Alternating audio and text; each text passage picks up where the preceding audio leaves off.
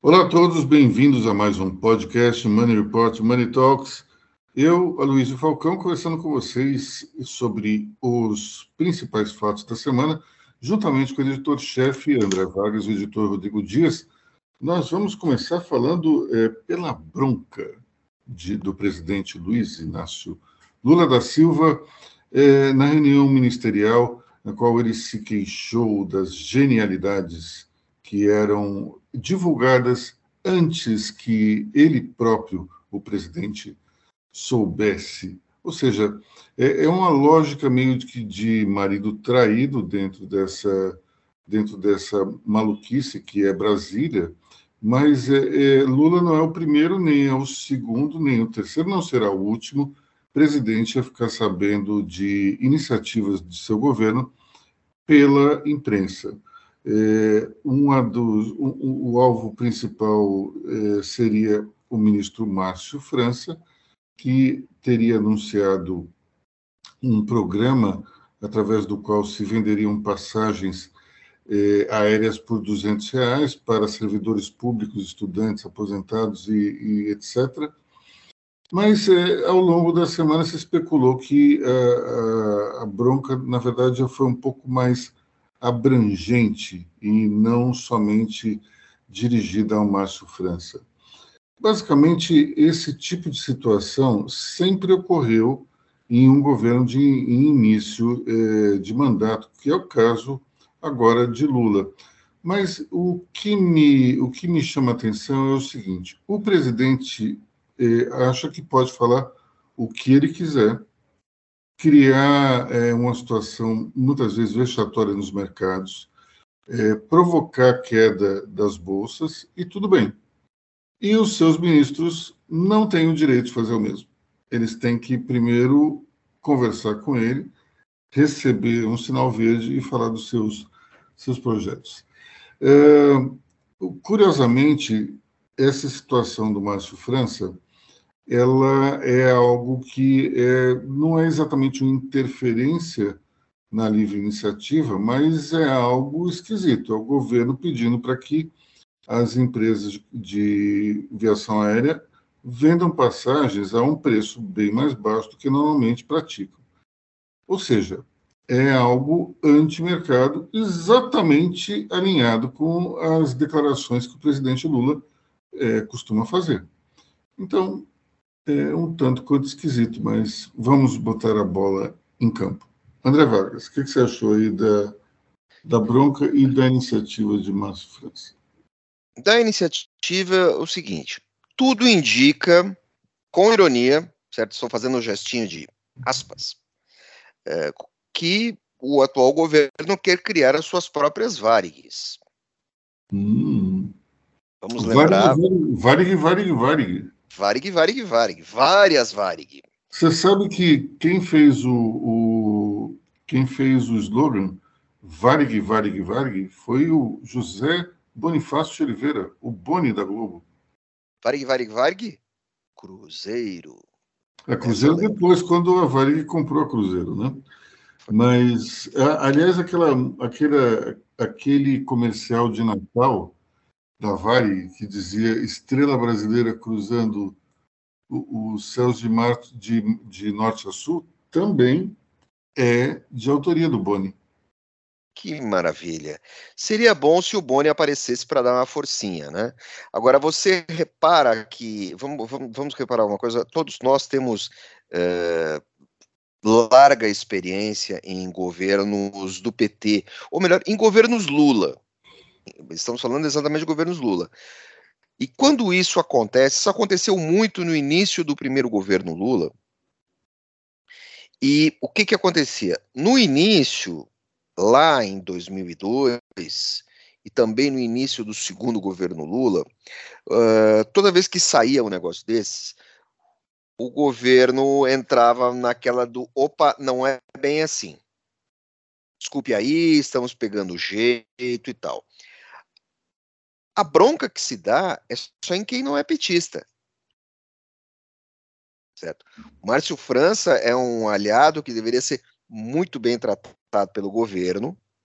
Lógico que o que eu estou falando aqui é um, é um caputinismo, mas quando se trata de barrigada interna, é na base do opa, não é bem assim, vamos ver e tudo mais. Então, acho que tem que, né?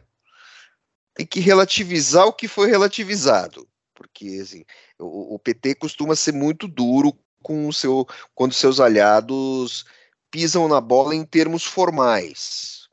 Né? Em termos. Agora, quando aliados pisam na bola uh, de maneira grandiloquente, a ponto de resvalar no noticiário criminal, o PT faz como todo mundo faz. Né? Deixa assim, deixa rolar e tal. A única pessoa, o único governante, o único presidente que não fazia isso era o Itamar Franco. Jogou uma suspeita, afasta, mostrou que é inocente, volta, segue o jogo. O que os governos André, todos deveriam fazer. O que que uma, uma, pergunta, o que que é o governo e o que que é o PT nesse cenário todo aí? Porque o PT foi grato ao Márcio França, deu uma ajuda muito importante em 2022 e levou levou popularmente um pito, né, do, do presidente Lula. É, o que, que é o PT e o que, que é o governo nesse sentido? Qual que é a gratidão? Para o PT, governo é o Lula. É, o, é uma espécie de o Estado sou eu é, do século XXI. E, já, que, já que o André falou do Itamar Franco, queria lembrar uma história é, que mostrava como o Itamar ele era peculiar ao lidar com, com o trâmite político. É, ele fez algo que até então era inédito, afastar um ministro acusado de malfeitos e depois, provada a sua inocência, ele voltar. Mas ele fez uma outra coisa muito interessante. Uma certa vez, ele estava fazendo uma reunião com a ACM, o Antônio Carlos Magalhães e mais alguém que eu não me lembro agora quem era. E lá pelas tantas, o ACM tinha um jeito muito franco eh, de ser e deu uma leve ameaçada em Itamar, dizendo que teria algumas denúncias a fazer eh, ao governo e que poderia, digamos, eh, esquecê-las caso fosse atendido em algum pedido. Itamar pediu licença um instantinho, levantou, chamou todos os jornalistas que estavam na sala de imprensa e mandou que eles entrassem no seu gabinete. E daí disse para o ACM, bom, o senador aqui está dizendo que tem algumas denúncias sobre o meu governo, então, por favor, as faça. E ficou aquela saia justa e o ACM falou, não, não é assim que se faz. Daí o Itamar falou, comigo é assim que se faz. Então, o Itamar era, era um, uma personagem um tanto quanto diferente dos políticos, é, mas ele tinha esses rompantes muito interessantes que, que a gente sente falta nos dias de hoje, porque dava um, um tempero todo especial, né?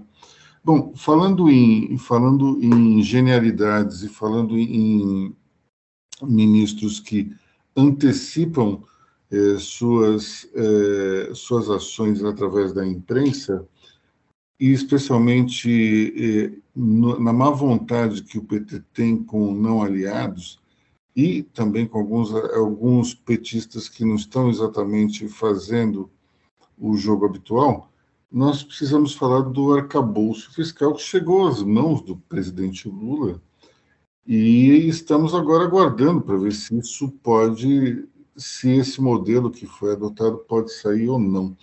Uma nota muito interessante de hoje no, no jornal, uns que eu li de manhã, não lembro agora qual que era, mas dizia que o, o, a preocupação de Lula em relação a esse novo arcabouço seria o de provocar uma espécie de estelionato eleitoral, ou seja, que esse arcabouço seja muito alinhado com o que pensa o mercado financeiro e isso possa ser configurado como uma traição às propostas de campanha. Vamos lembrar que se isso ocorrer, não, não terá sido a primeira vez, porque se nós voltarmos no tempo, vamos lembrar que Dilma Rousseff passou a campanha de reeleição inteirinha dizendo que o mesmo modelo econômico iria prevalecer, ou seja, é, uma economia heterodoxa com, com é, uma forte intervenção do Estado para ajudar é, empresas e também bombando de uma forma até um tanto quanto inconsequente o consumo. Bom, o que nós vimos foi exatamente o contrário. Ela, ela começou seu segundo mandato é, descartando, se não me engano, era o Guido Mantega, o, o ministro da Fazenda, e botando no seu lugar o economista Joaquim Levy, visto pelo mercado como um representante da ortodoxia. E logo que Joaquim Levy assumiu, de fato, tentou imprimir um modelo mais clássico à condução da economia. Não durou muito tempo, porque afinal de contas estávamos no governo Dilma, e Dilma talvez seja a pessoa mais intratável da face da Terra, é, é alguém extremamente deselegante com seus subordinados, e Joaquim Levy é um sujeito extremamente calmo, mas é, para tudo tem um limite, e ele se cansou do fogo amigo, e principalmente do jeito que a então presidente o tratava. Mas houve, digamos, um, o tal do estelionato eleitoral, né? Bom, esse, esse arcabouço fiscal, sendo algo que vai agradar o mercado, é, poderia, em tese, resolver um problema que o governo tem hoje, que é um absoluto descrédito dos agentes financeiros. Nessa semana saiu uma pesquisa do Instituto Quest, no qual eles entrevistaram, é, se não me engano, 92 executivos do mercado financeiro. Desse, desse universo, 98% disseram ser contrários à atual política econômica. É muita coisa, é praticamente uma unanimidade ser contra a política do governo. Uma, uma conhecida colunista é, de economia e política, ela publicou um texto no qual ela dizia que os integrantes do mercado financeiro estavam contaminados pelo bolsonarismo. Eu gostaria de discordar dessa colega de profissão pelo seguinte: primeiro, os, é, os agentes financeiros eles são, antes de mais nada, pragmáticos. Eles pensam basicamente é, num mercado é, que esteja livre de amarras. Então, esse é o primeiro ponto. Segundo ponto é que esses mesmos agentes financeiros, eles não são necessariamente bolsonaristas, eles são de direita. É outra coisa bastante diferente.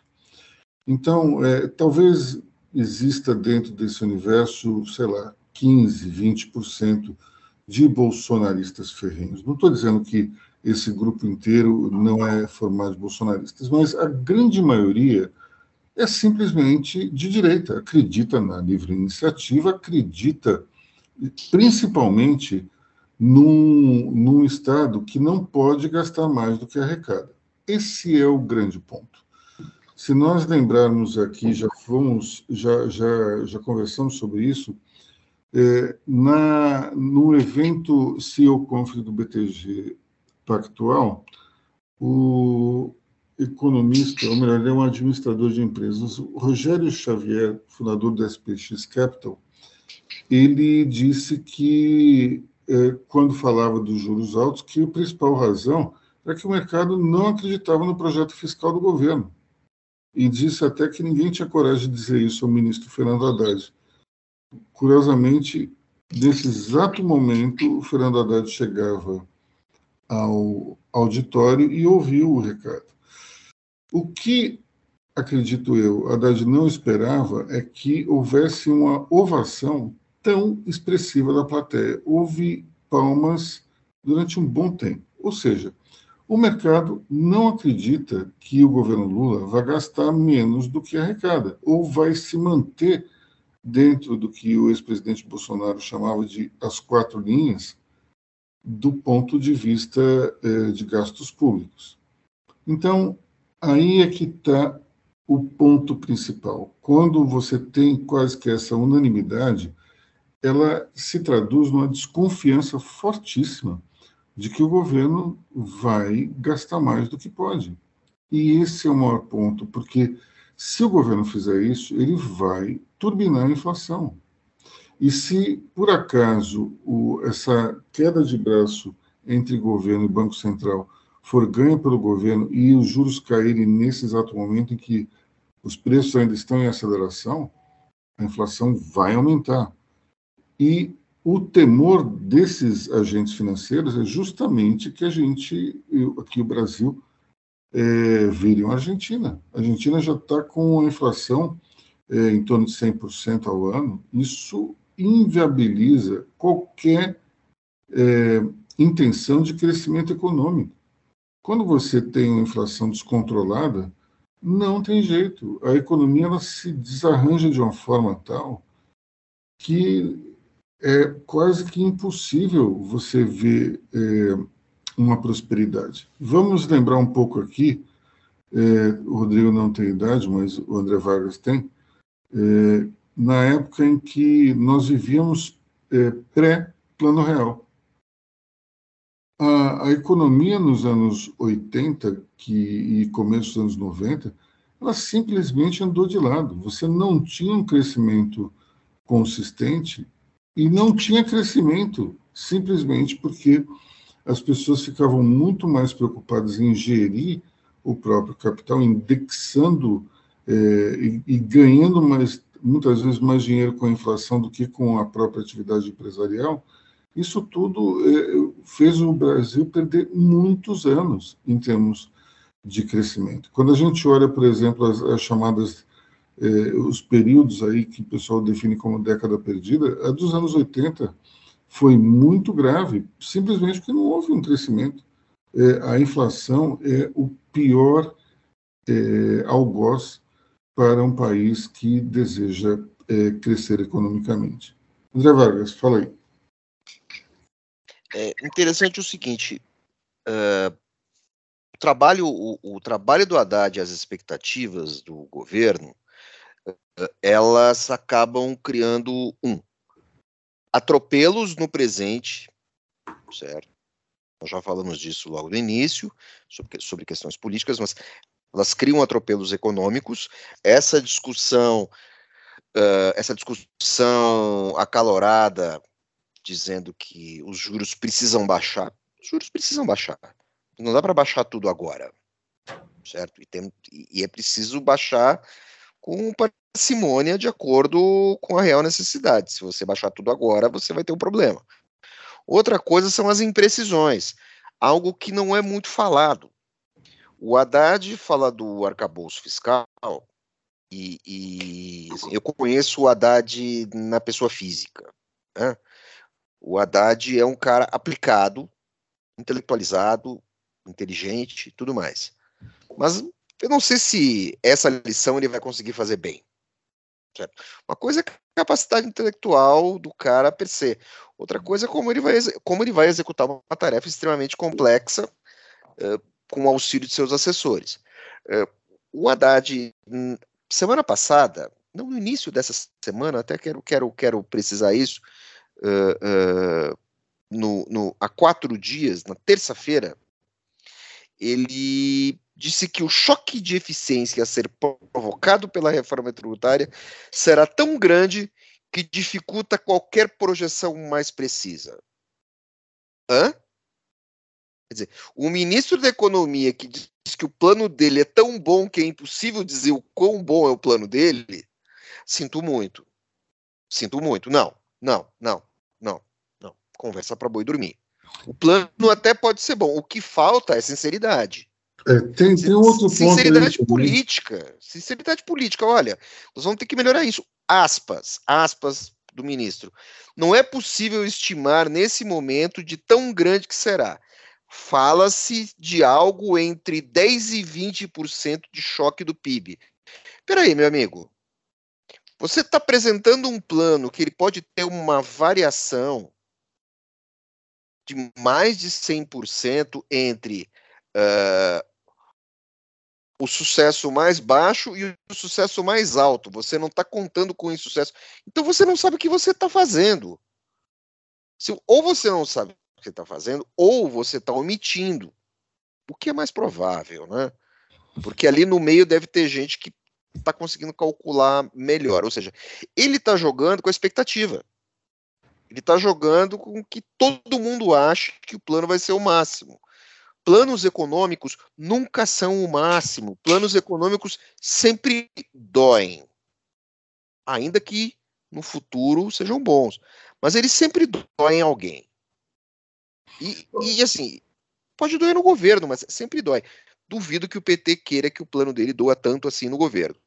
Outra coisa, é, falar em mudar a arrecadação, ninguém está falando. Está falando que vai se melhorar a eficiência de arrecadação.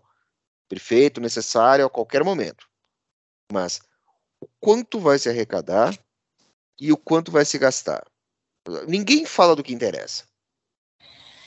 Olha, tem um outro, uma outra questão que é o seguinte: o próprio secretário extraordinário da reforma tributária, Bernardo Api, andou dizendo que o, a reforma ela criaria uma eficiência dentro das empresas que seria repassada para os preços ao consumidor.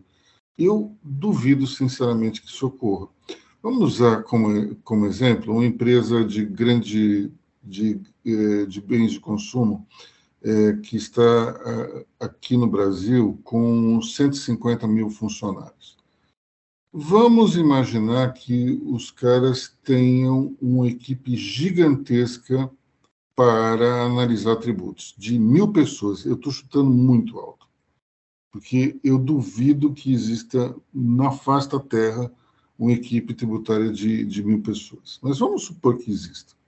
A gente está falando, sei lá, 0,6 do quadro total dessa empresa. Aí, quando você tra... vamos supor que os mil funcionários sejam demitidos, coisa que também é improvável.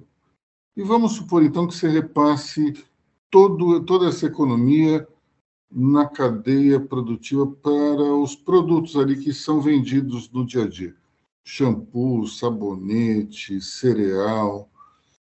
Eu acredito que vai baixar o quê? Dois, três centavos? Cinco centavos? Dez centavos? qual é a diferença que isso vai fazer na vida das pessoas.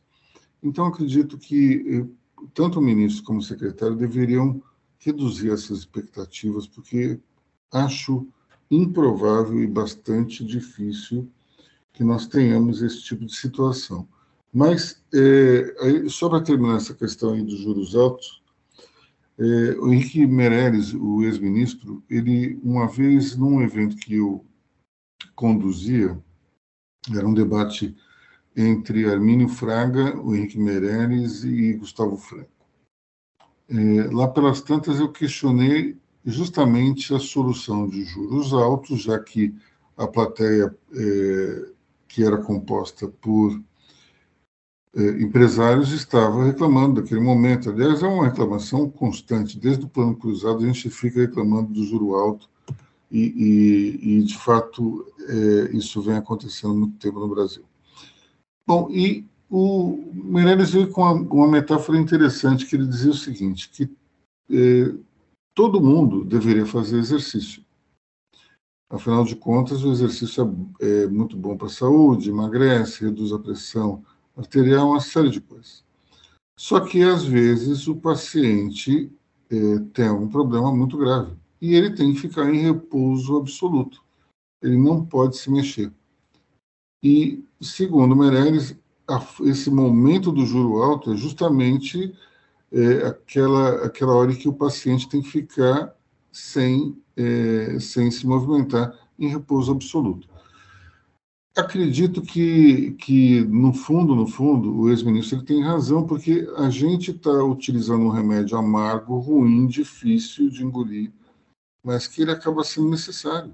O que não se pode fazer é exagerar na dose e, especialmente, exagerar no tempo, na duração que esses juros ficam altos demais, né? É, falando em juros, essa semana ocorreu algo é, que mexeu muito com os mercados, que foi tanto a, a quebra do, do, Silicon Valley Bank, é, e foi o Public que chegou a, a, fechar ou foi socorrido, André Vargas? Foi socorrido, está balançando. E o outro que balançou foi o Credit Suisse, que é uma instituição aí de muitos anos, presente no Brasil através de uma joint venture com a Reding Grifo, é, e precisou de, um, de, uma injeção gigantesca de capital para poder se manter no jogo e não quebrar. Bom, é, no final das contas, é engraçado que as pessoas têm aquela expressão too big to fail, né, muito grande para quebrar, mas eu ouvi é, essa semana uma expressão interessante que é o contrário, que é tão grande que não tem como salvar. E no final das contas, é, o preço do aporte foi bem alto, não foi, André? Exatamente. Agora, é, o Too Big to, uh, too Big to Fail não funcionou com o SVB justamente pelo desejo de ser moderninho. Né? O, o Silicon Valley Bank ele era um banco que concentrava muito capital de poucos clientes. E o que, o que houve, né? O que logo quando eu entrei em Money Report, eu ouvi de um, no meio da crise da pandemia, eu ouvi de um economista é, a seguinte observação: a partir de agora, a gestão do caixa é o mais importante. A gente não sabe o que vem pela frente. Tudo bem, é, o que aconteceu com o Silicon Valley é, não diz respeito a isso, mas ele diz respeito à caixa diz respeito à tesouraria. E é muito interessante, de uma maneira cruel, que um banco, um banco que atenda grandes startups e grandes empresas, em grandes empresas de tecnologia, tenha descuidado da sua tesouraria. Por quê? Porque em tempos de, em tempos de internet, uma corrida pela liquidez por parte dos clientes, ela se dá em minutos. Você não está tratando com um, um, grande banco de varejo em que, eventualmente, os pequenos e pequeníssimos clientes uh, vão fazer operações uh, depois do seu horário de expediente. Nesse momento, não. Nesse tipo de instituição, como o Silicon Valley Bank, a casa cai em uma hora. É, é assim, é, é, é um cassino, é um cassino quebrando. Não, antes, não, não, não tem pessoas, como segurar. Antes as pessoas tinham que sacar o dinheiro ou tinham que pedir uma transferência. Isso demorava um certo tempo, né? Eu lembro de uma história. Você tinha fila, você tinha fila do lado de fora do banco. Eu lembro de uma história engraçada que nos anos 80, ou começando nos 90, não lembro mais, o Banco Nacional era frequentemente é, alvo de boatos de que estaria quebrando. E o Banco Nacional, ele tinha postos bancários em praticamente todas as grandes empresas de comunicação.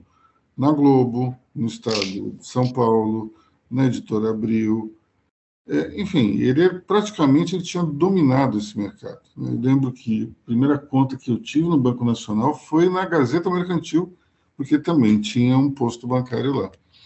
Bom, e daí, numa dessas instituições, ou melhor, numa dessas empresas jornalísticas, é, houve uma corrida ao posto bancário, porque se dizia que o, o, o Nacional estava quebrando. E daí, ele, o, banco tinha um vice-presidente chamado Antônio de Pádua da Rocha Diniz, que era encarregado de relações institucionais, falava muito bem com os jornalistas, tinha um trânsito muito bom. Aí ele liga o diretor de redação de um dos veículos aí que tinha, tinha sido é, é, acometido por essa corrida aos caixas, e daí ele falou assim, ô fulano, mas o que está acontecendo aí? Então tem um, uma retirada um tanto quanto anormal aí do, do, do posto de trabalho.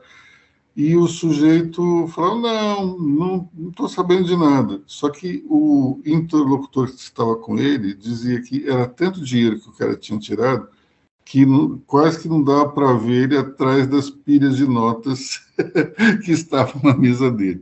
Ou seja, é, é interessante porque antes você tinha que sacar, se você não tivesse conta em outro lugar, como é que você ia fazer? Ia passar um, um DOC, demorava algum, um, se não me engano, demorava um ou dois dias para cair na conta. Então, se o banco fosse quebrar, ele quebrava.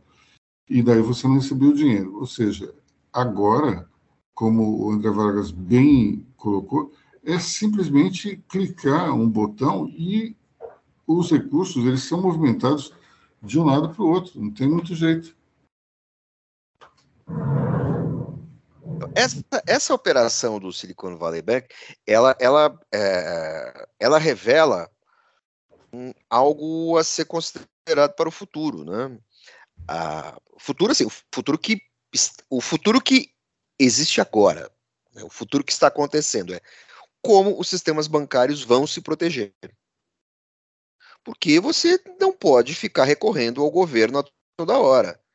Você vai ser liberal, liberal quando está ganhando dinheiro e protecionista, e protecionista e intervencionista quando está perdendo? Tudo bem que você tem. Tudo bem que você tem que considerar quem está perdendo dinheiro, certo? Você tem que considerar o correntista. Mas banco não é cassino. Mas, mas eu acho que em vários países você tem um mecanismo semelhante ao dos resseguros, né? Uma parte, uma parte dos depósitos vai para um fundo que é garantidor desses, de, de, de qualquer flutuação sistêmica, né? Exatamente, exatamente. Agora, é, esses sistemas precisam ser engordados diante dessas oscilações. Porque se você não tiver um sistema mais parrudo, uh, uh, quiçá, uh, quiçá o sistema fosse mais parrudo, o Credit Suisse não fosse contaminado. First Republic não fosse contaminado. E você também tem no meio disso uma outra questão interna, né? uh, uh, da alavancagem das empresas, as empresas de tecnologia. Elas est estão valorizadas, mas elas também estão alavancadas. Então você tem que ter um, assim, quero eu pensar, uh, supor na minha suprema ignorância que os sistemas bancários precisam ter proteções mais robustas, ou seja, tornar talvez o dinheiro no médio prazo um pouco mais caro para proteger o sistema. E os próprios gestores das empresas de tecnologia, nesse caso especificamente das empresas de tecnologia, eh, se tornem mais cuidadosos na, na, na, gestão de tesouraria, do mesmo jeito que acontece, que deve, deve acontecer com os bancos. Porque senão qualquer estouro da boiada, você tem um efeito dominó muito grande. E aí a gente fica com essa sensação de que o mundo pode acabar a qualquer momento.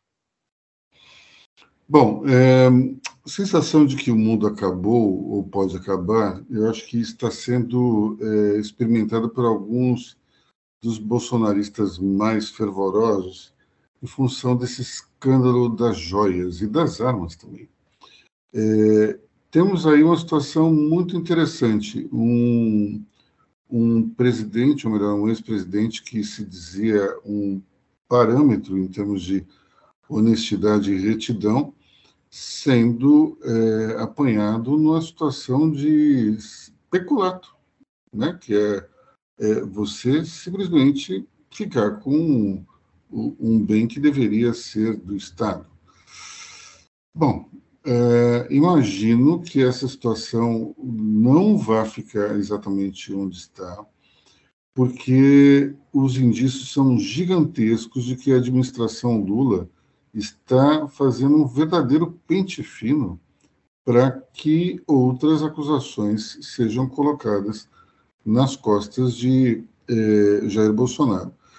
O problema é que esse negócio das, da, das joias, ele acabou chamuscando a ex-primeira-dama Michele Bolsonaro, que estava sendo preparada para voos políticos por, pelo presidente do PL, Valdemar da Costa Neto.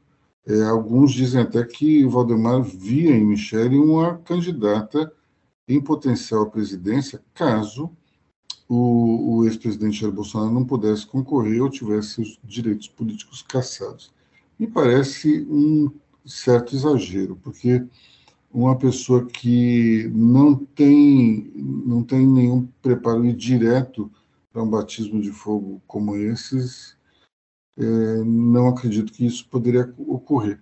Mas é, na semana passada, no dia 8, é, em plena comemoração do Dia das Mulheres, o PL Mulher soltou um vídeo com Michele Bolsonaro, no qual ela estava extremamente à vontade e é, se mostrando, sim, é, uma candidata a algum cargo em potencial. É, não se sabe ainda qual, mas dá para ver claramente que ela tem potencial para isso. Agora, conta para gente a questão das armas, André Vargas. Primeiro vamos falar, uh, primeiro vamos falar da ex-primeira dama. Sobre a ex-primeira dama ser candidata e não ter experiência, é simples. Basta não ir aos debates. Essa, essa fórmula já está dada. Basta, basta, basta não ir. Pronto, acabou. Né? Bolsonarismo, bolsonarismo raiz consegue eleger qualquer um dos seus candidatos desde que ele não entre, é, é, não se ofereça ao atrito de debates, etc, etc. A questão das armas, eu já começo com um xiste, certo? Uh, arma personalizada com é, é, gravaçõezinhas e tal, essas coisas assim, é, eu só vi, eu só vejo em vou ser bondoso, caçador profissional, que tem aquelas armas de um tiro, dois, aquelas armas de alto calibre, certo? Uh, sheik árabe, né? E traficante de filme americano. Não tem isso. Agora, outra coisa, eu queria saber que armas são, né? Ah, são pistolas 9mm, fuzis, gostaria de saber exatamente que fuzil que é esse, que marca que é, quem é o fabricante e tal. Tudo bem. Olha, então, isso é, arma, arma, arma personalíssima me lembra o 007, o vilão José Saramanga, que era o homem da pistola de ouro. O pistola de ouro, exatamente. Era, era o, o Saramanga, que depois virou, acho que Sauroman, né? Que ele era o, o Vincent Price. Não, era o outro, Christopher Lee. Christopher Lee, eh, desculpe, eu confundo os dois, desculpe. É que ambos fizeram papéis muito muito similares ao longo da carreira e eram grandes amigos. Grandes Mas, é, é estrelas, é, grandes estrelas dos, dos filmes de terror. Filmes da Hammer.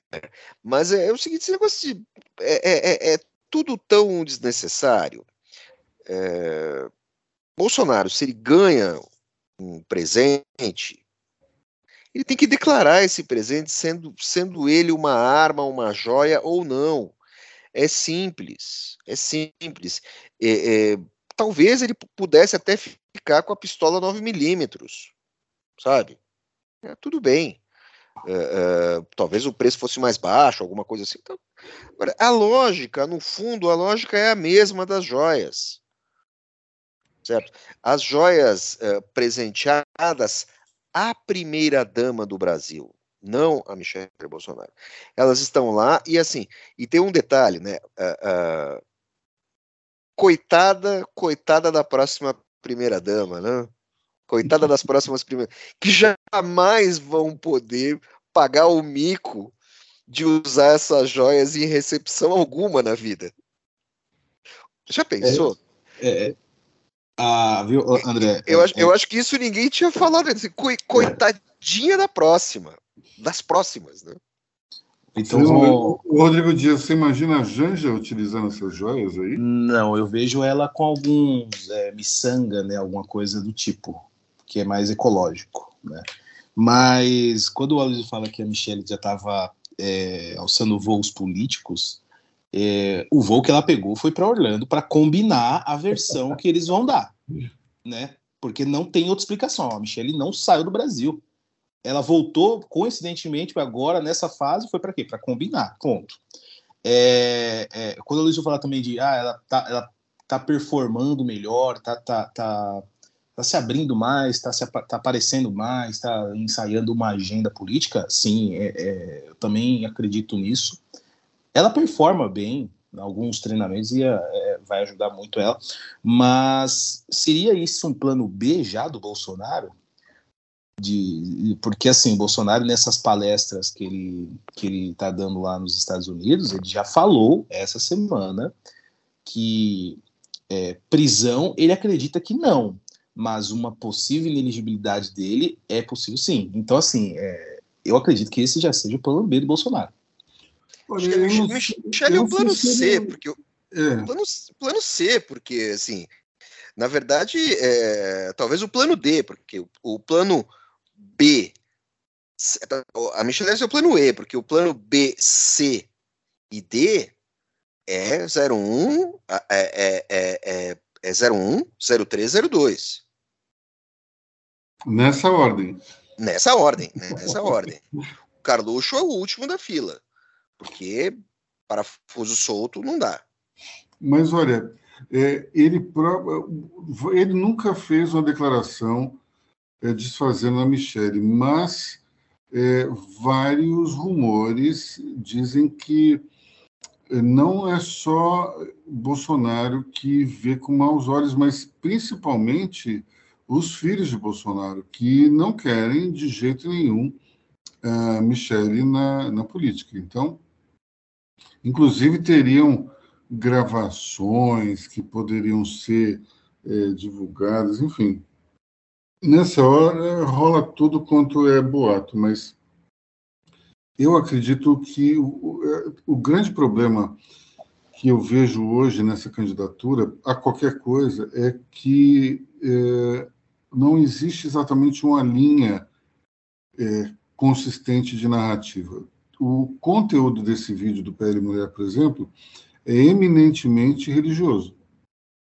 Então, é, você não ganha uma corrida à presidência só falando de, de religião. Eu não consigo enxergar isso.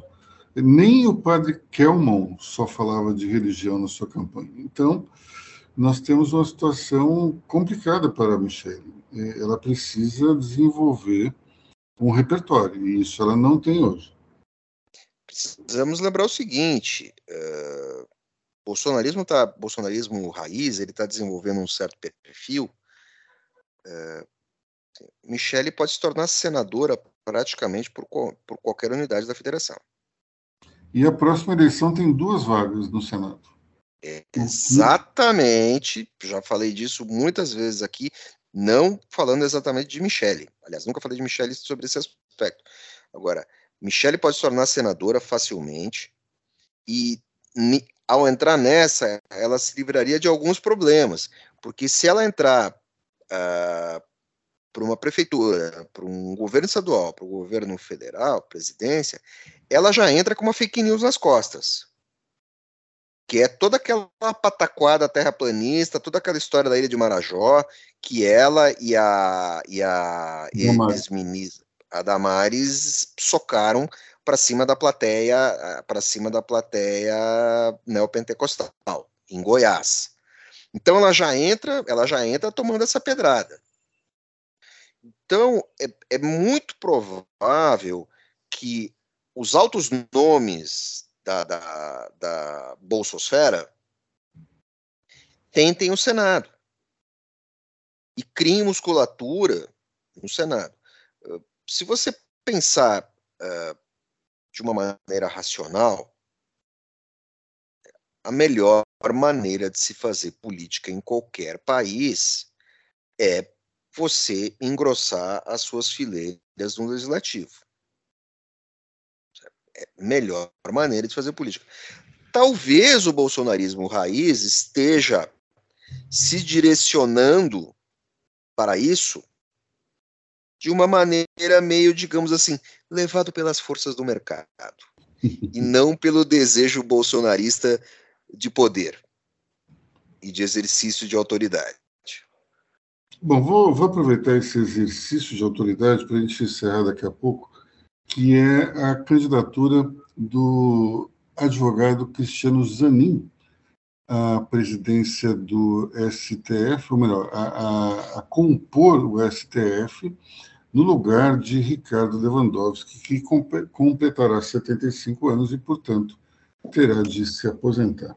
É, de cara, eu já vejo um problema, que é o seguinte: o, para a escolha desse, desse nome, é necessário o princípio da impessoalidade. E esse princípio simplesmente não existe quando um presidente nomeia ou quer nomear um, uma pessoa que foi seu advogado, num processo tão rumoroso como o da Lava Jato. Portanto, a gente já tem um problema de cara, que é nós temos aí um, um ex-advogado do presidente. Outro problema que se mostra é que uh, existe uma pressão da sociedade para que esse, essa vaga vá para uma mulher, ou para uma mulher negra. Então, é, temos aí, dentro do próprio PT, resistências ao nome de Zanin e da sociedade como um todo. Né?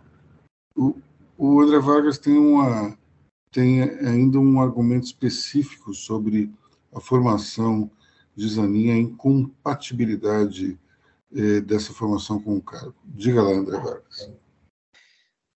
Bem, é, é, é uma incompatibilidade pro forma, mas vamos pensar uh, nas críticas já feitas aos integrantes do STF. O Cássio com era um advogado do Estado, né? funcionário público de carreira, que atuava ali, foi, foi procurador, foi de tribunal de contas e tal. E em termos de é, é, jurisconsultos, em termos jurisconsultos, muito fraco, certo? Uh, nós temos o quem que veio de sindicato? O Toffoli. Toffoli veio de sindicato. Considerado, considerado em, em termos institucionais, em termos de, de, de saber jurídico, considerado fraco. Nós temos ministras que vieram uh, do, do trabalho, certo? Da justiça trabalhista. Entre uh, juízes e advogados, se considera que quem é da justiça trabalhista é menos preparado, é menos descolado, porque a justiça trabalhista ela é muito engessada.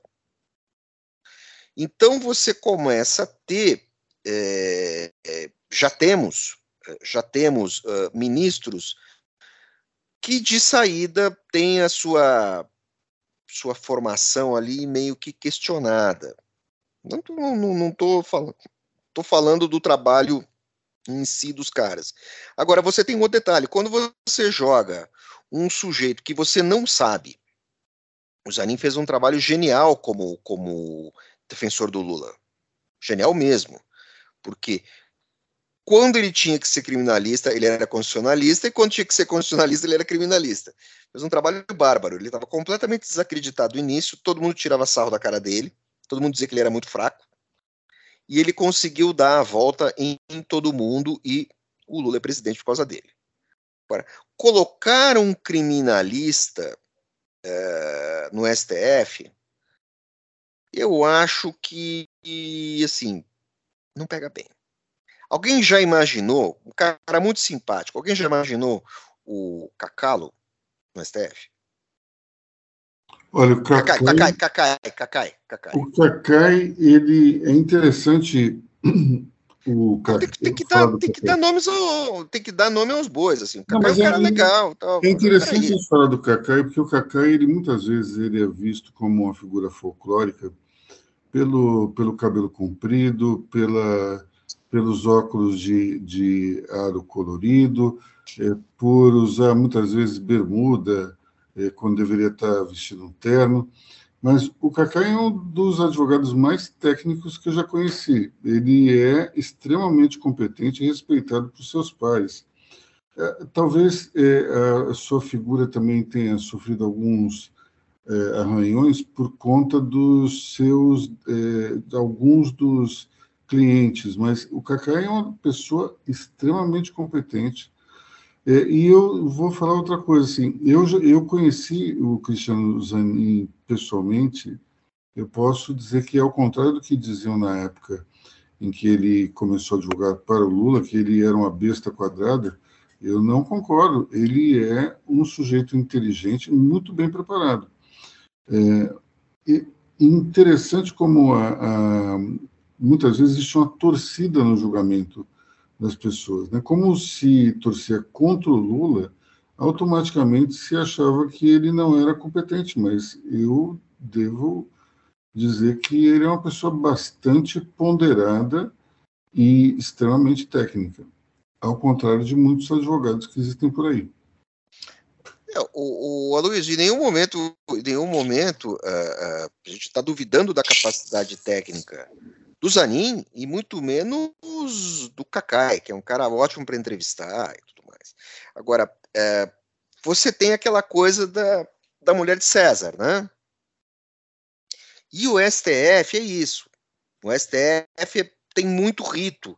Você é, é, não pode colocar. Eu quero, quero crer que fica um pouco complicado colocar uma estrela lá dentro.